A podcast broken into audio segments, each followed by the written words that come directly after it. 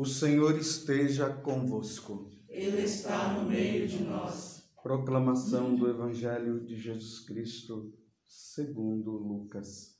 Glória a vós, Senhor. Naquele tempo, Jesus desceu da montanha com os discípulos.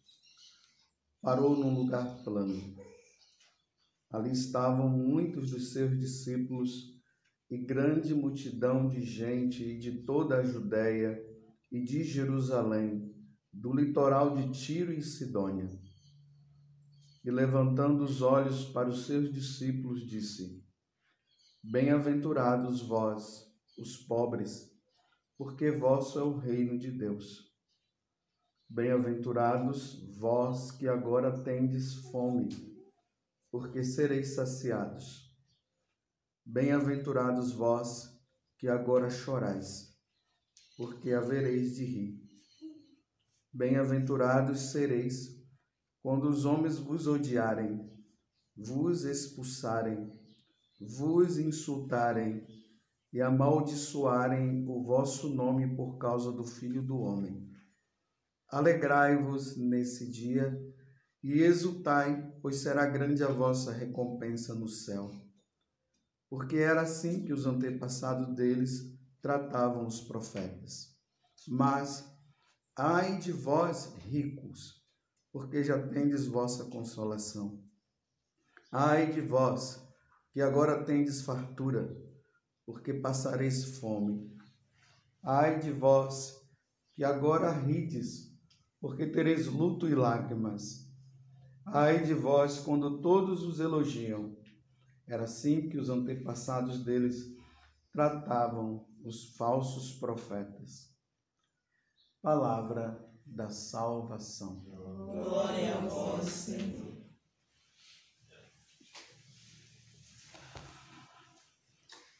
Meus irmãos e minhas irmãs, mais uma vez, como eu falo todos os domingos, nós estamos aqui reunidos para celebrar a Santíssima Eucaristia.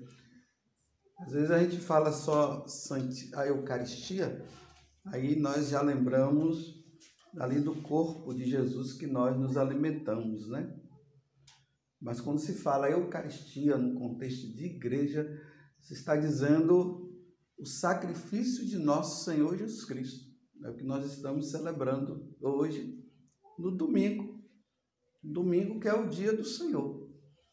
Então, os católicos, eles durante a semana, eles trabalham para tirar o pão material de cada dia. E no domingo se deixa o trabalho para reservar esse momento para o Senhor. É o dia do Senhor. Isso é um dia importante. Na verdade, nós católicos deveríamos sempre nos alegrar e sentir satisfação e desejo, né? Nós deveríamos contar os dias, está faltando dois dias, está faltando três dias para nós celebrarmos o sacrifício de nosso Senhor Jesus Cristo, que traz para nós a nossa redenção e a nossa salvação. E aí no domingo, quando nós nos reunimos, nós nos alimentamos com a palavra de Deus e depois nos alimentamos com o seu corpo e o seu sangue que vai nos dar força para nós caminharmos nesta vida. E hoje nós vemos o Evangelho, e aqui é, são as bem-aventuranças segundo São Lucas. Tem as bem-aventuranças segundo São Mateus. São Mateus lá diz que subiu num monte. São Lucas diz que foi numa planície. Então, ali na planície, Jesus começa a falar. Se nós lemos essa passagem de forma muito superficial, a gente vai pensar que Jesus está tá dizendo assim: todos os pobres se salvarão e os ricos estão todos ferrados. Quem é rico, ai de vós ricos. Então, Jesus está falando esse ai, né? Esse ai é, um, é uma interjeição de alerta, né? Olha, ai de vós ricos, porque vocês já ganharam tudo. e os pobres. Ai, os pobres, é bem-aventurados os pobres, porque deles é o reino dos céus. Dentro do marxismo, isso aqui se encaixa muito bem. É isso que os marxistas vivem dizendo por aí, né? Que existe isso baseado no que Marx ensinou. Então eles vão dizer o seguinte, que o proletariado, ou seja, os pobres, precisarão se reunir, se organizar para depois dessa organização eles irem lá e destruírem a classe rica para que os pobres possam agora reinar. Isso não é cristianismo. Isso não vem de Deus. Até mesmo Jesus, naquela passagem lá do Evangelho de São João, quando está lá na casa de, de Lázaro, Maria e Marta, logo após ali a, a ressurreição de Lázaro, aí a Maria, ela vai lá e unge os pés de Jesus, né? Está lá ungindo os pés de Jesus. Aí o Judas, que era o, o caixinha ali dos apóstolos, ele olha e diz bem assim: quanto desperdício. Poderia usar aquele óleo lá e vender e dar para os pobres. Aí Jesus olha para Judas e ali eles deixam claro que ele era um ladrão. E aí Jesus diz assim: pobres sempre tereis. Mas o que essa mulher está fazendo, ela está fazendo em vista da minha morte. Mas pobre sempre tereis. Então, a igreja, ela não condena as classes sociais. Existem realmente as classes ricas, existem as classes pobres.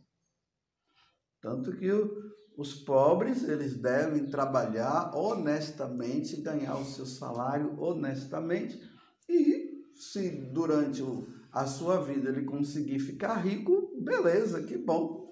Meu irmão uma vez perguntou, meu irmão mais novo, ele dizia assim, José, eu posso trabalhar e e se der para eu ficar rico, eu posso ficar rico? Ele disse, pode desde que você trabalhe honestamente.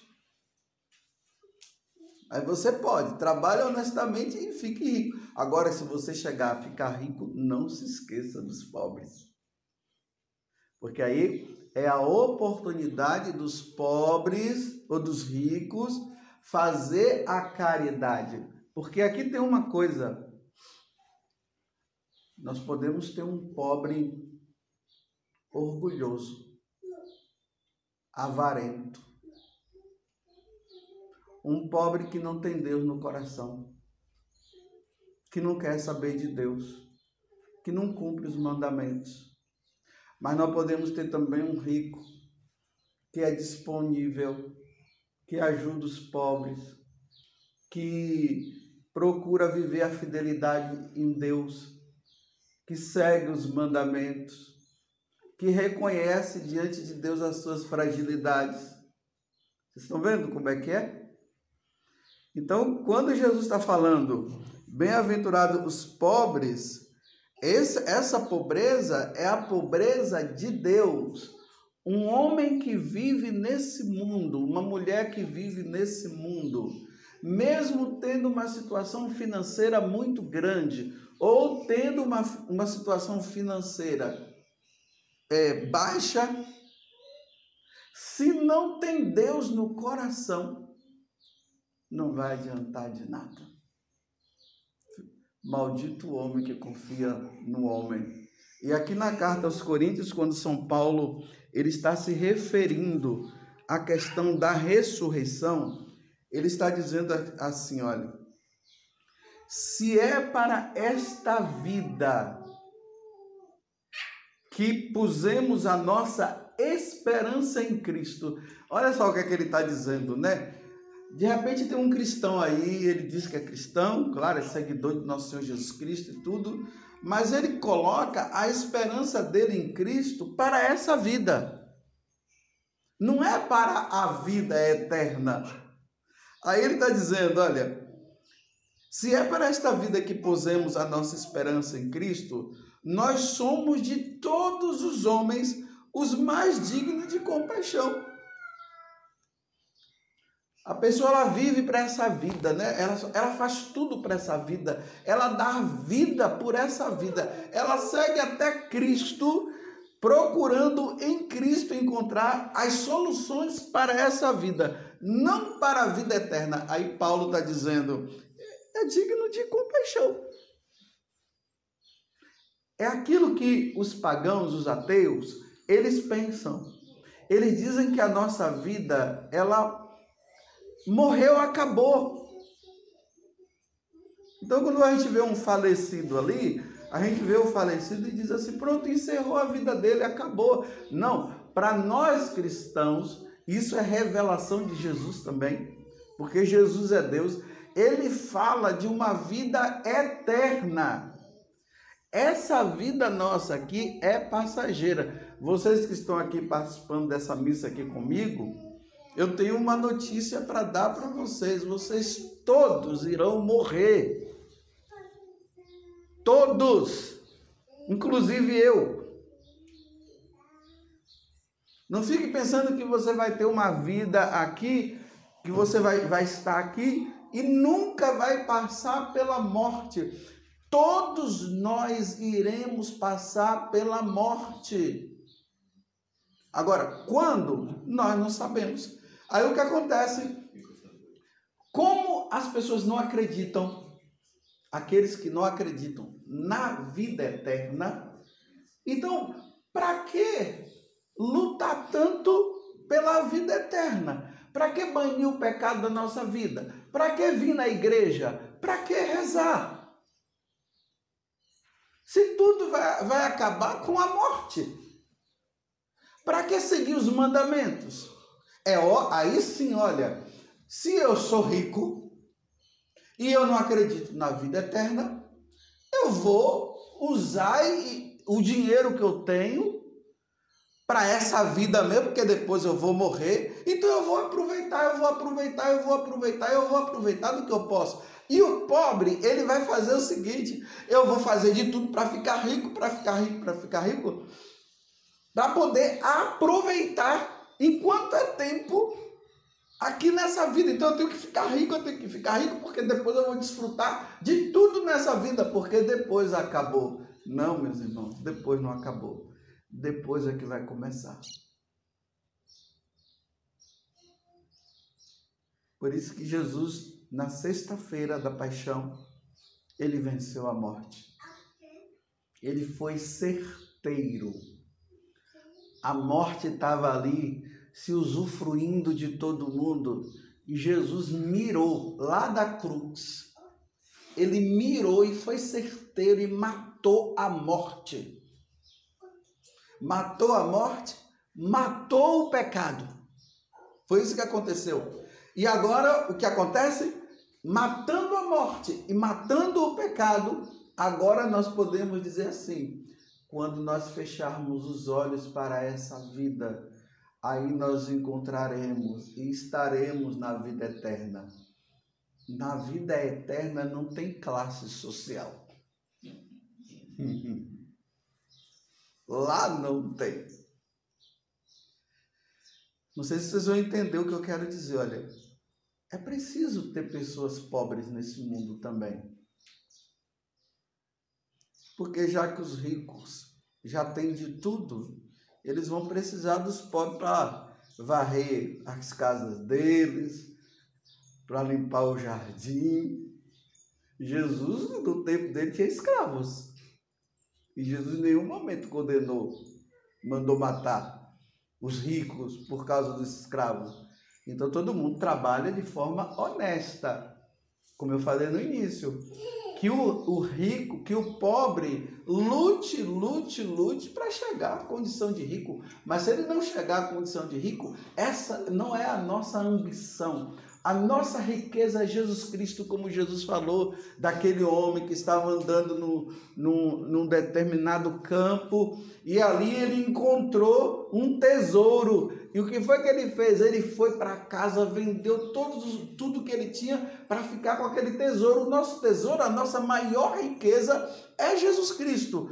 Um rico pode ser feliz com Jesus, que precisa, porque quando a gente encontra Jesus, a gente encontra tudo. E um pobre, ele pode ser feliz, porque quando ele encontra Jesus, ele encontra tudo.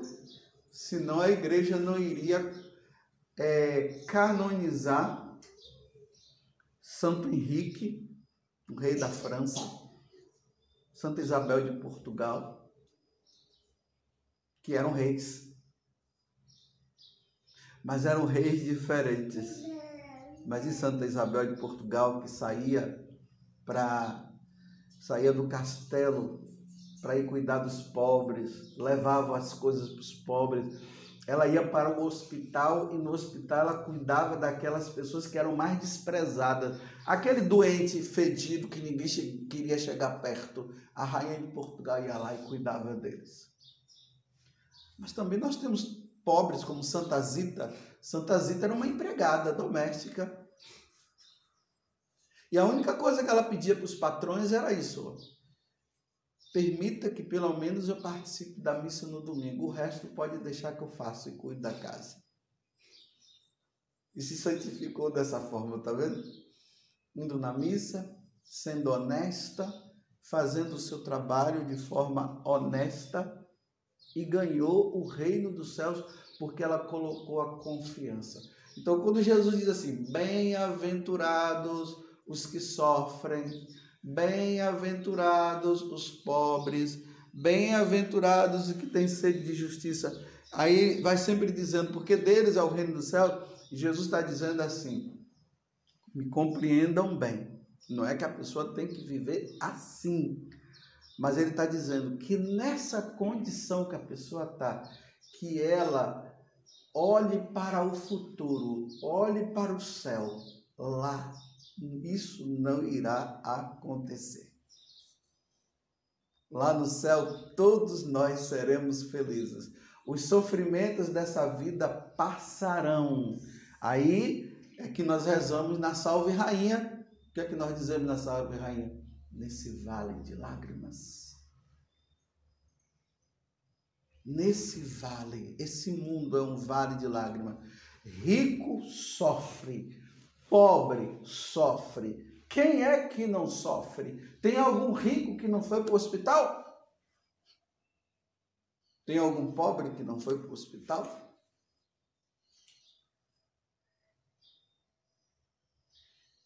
Tem algum?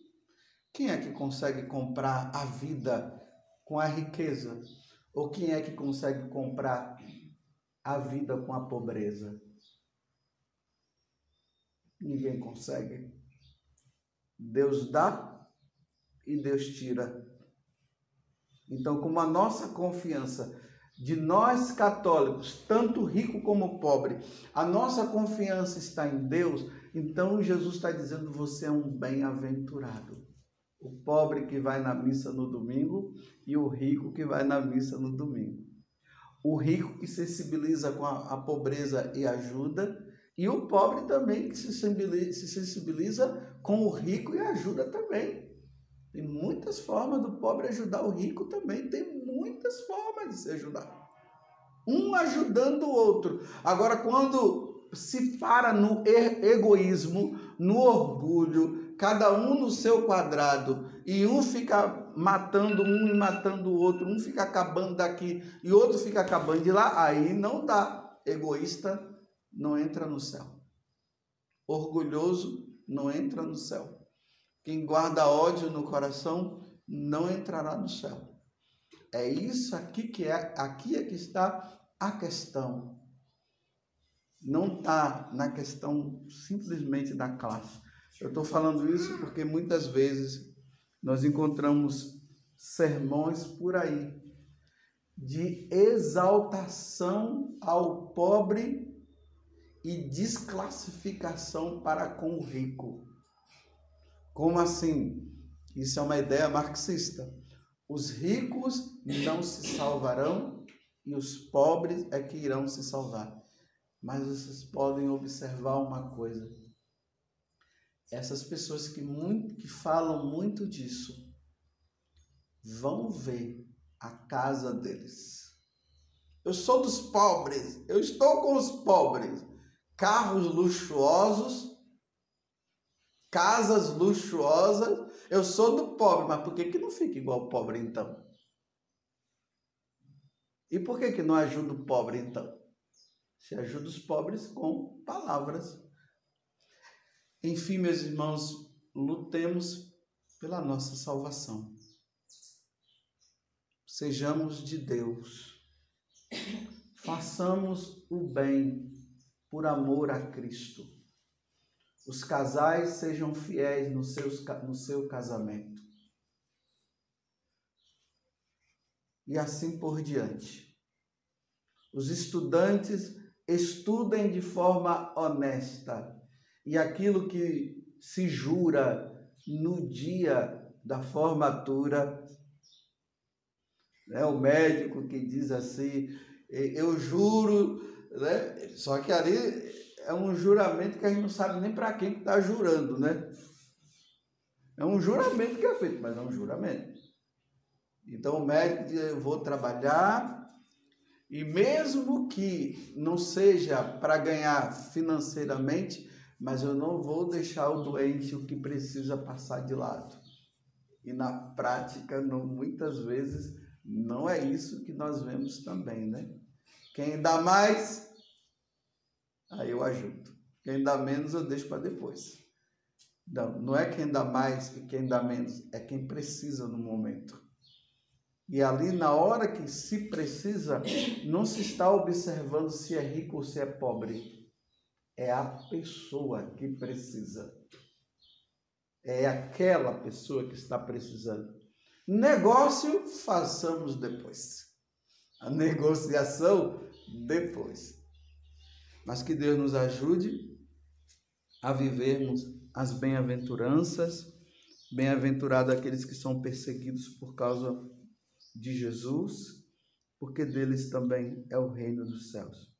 Que Deus nos dê um coração caridoso, que nós realmente não façamos a distinção das pessoas, mas tratemos todas elas como elas precisam ser tratadas, como ser humano, independente de uma coisa, independente de outra porque aqui está o cerne do Evangelho.